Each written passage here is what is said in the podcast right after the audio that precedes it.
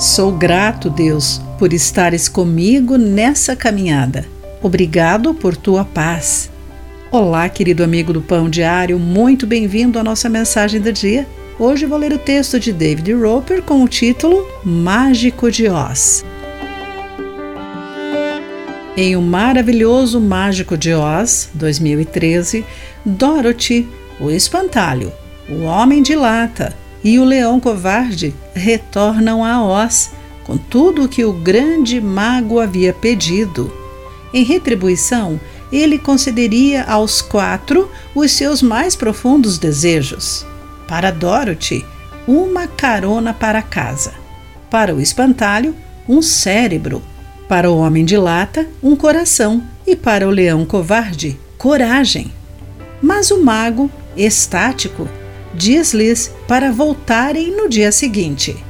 Enquanto eles imploram ao mago, o cão de Dorothy, Totó, puxa a cortina, atrás da qual o mago fala. Com isso, revela que o mago não é um mago, e sim apenas um homem temeroso e inquieto. Disse que o autor Frank Baum tinha um sério problema com Deus. Então, ele queria enviar a mensagem de que só nós temos o poder de resolver nossos problemas. Em contrapartida, o apóstolo João puxa o véu para revelar o verdadeiro maravilhoso atrás da cortina. Faltam palavras a João.